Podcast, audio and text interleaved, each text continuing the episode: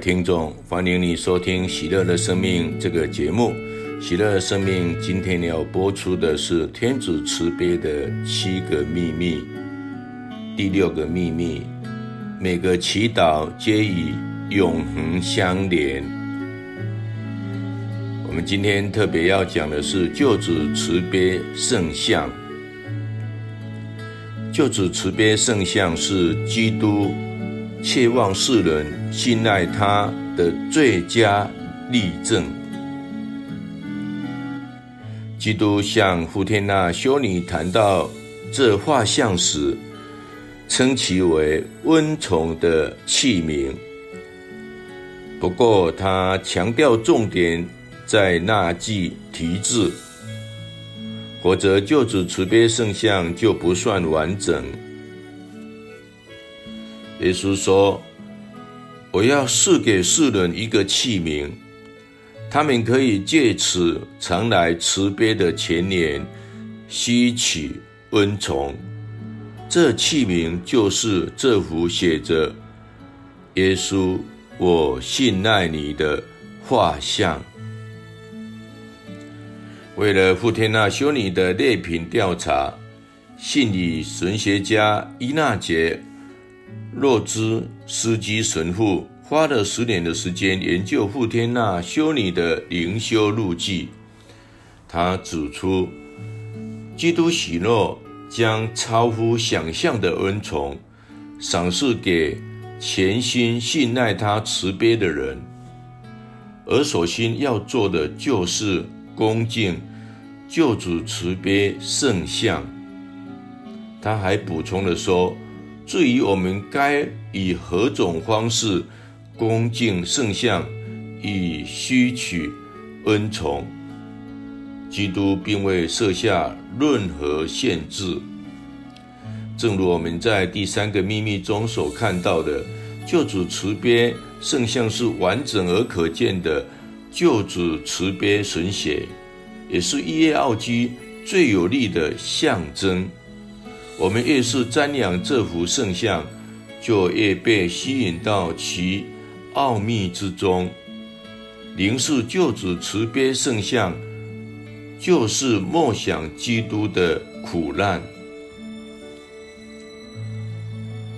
我们仿佛回到基督被钉十字架的那个时刻，我们身历其境，亲自见证他的慈悲。他为了爱我们而忍受摧残与折磨，他为了使我们的罪，心甘情愿地付出了至高的代价。这也使我们想要以感激和信赖来回应他。当我们面对自己犯下的罪所带来的后果，以及加给基督的痛苦时，才促使我们。痛悔流泪，内心忏悔，并使我们回心转意归向天主，也让我们的生活重新步入正轨。当我们读完了第三个秘密后，我看你们也差不多成了救主慈悲圣像的专家，我应该不必多做解释。不过，在继续往下探讨之前，我要提醒两件事情。第一个就是救主慈悲圣像是救主慈悲敬礼的主要核心，它与我们的讨论的其他的要素密切相连。第二，这或许是最重要的部分，那就是救主慈悲圣像代表了将圣体的面纱揭开或所看到的一切。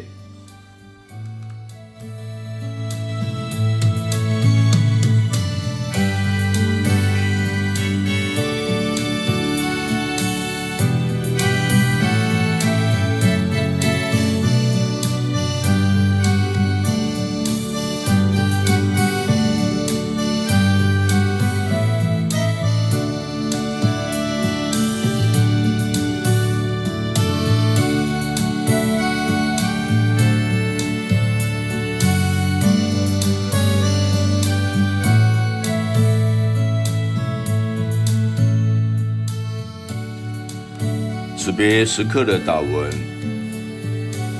基督给圣父天娜修女的启示中，清楚的指示他希望我们在每日下午三点钟钟声响起时，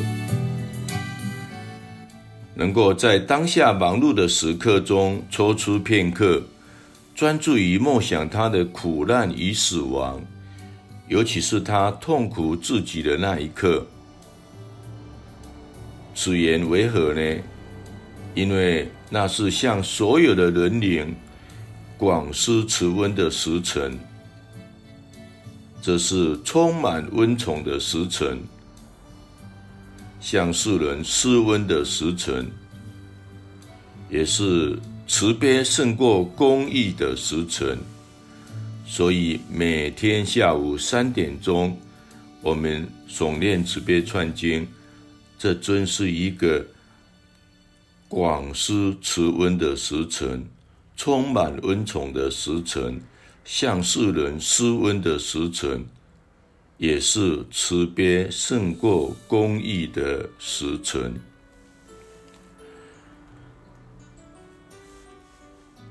耶稣到底要我们做什么呢？他要我们为整个世界恳求他的慈悲，特别是为那些可怜的罪人祈祷。他要我们专心默想他的苦难，特别是在他的临终时，因被天父舍弃而感到悲痛至极的时刻。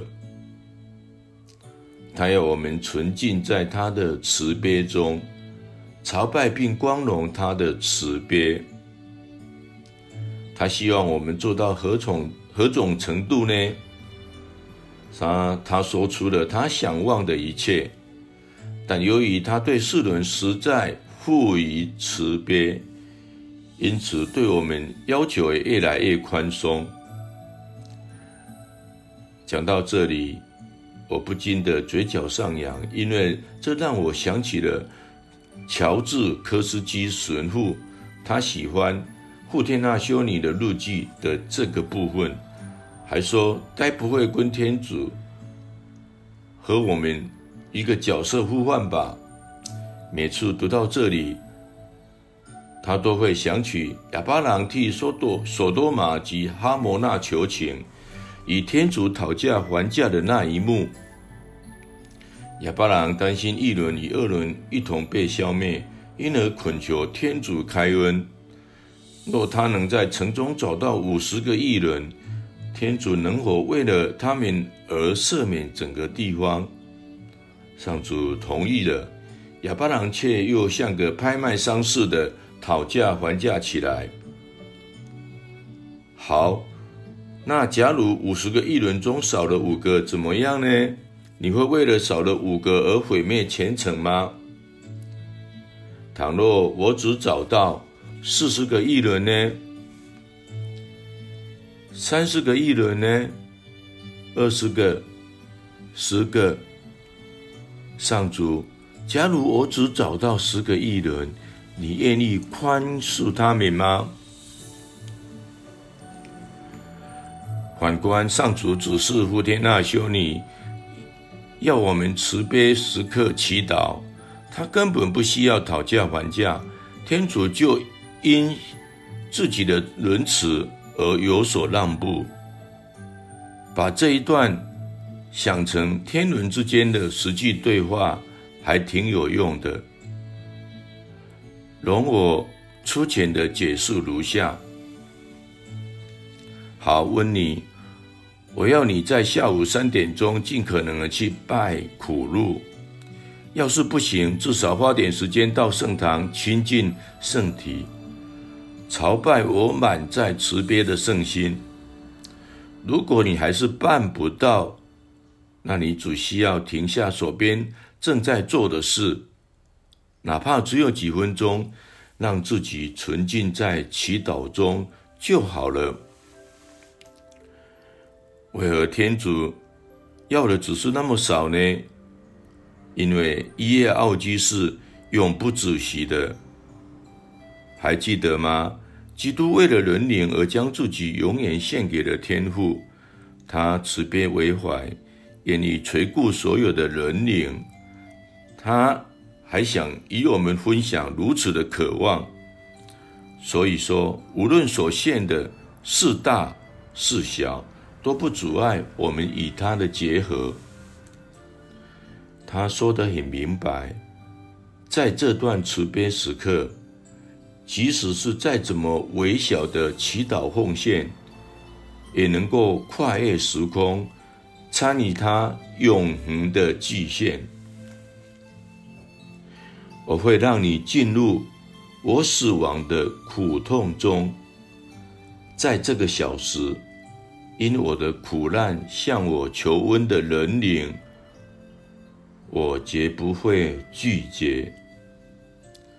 在这个小时内，你可以为自己和别人。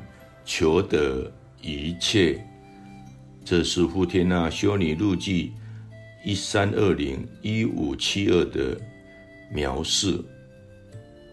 我们再回忆一遍：我会让你进入我死亡的苦痛中，在这个小时，因为我的苦难向我求温的人灵，我绝不会拒绝。在这个小时内，你可以为自己和别人求得一切。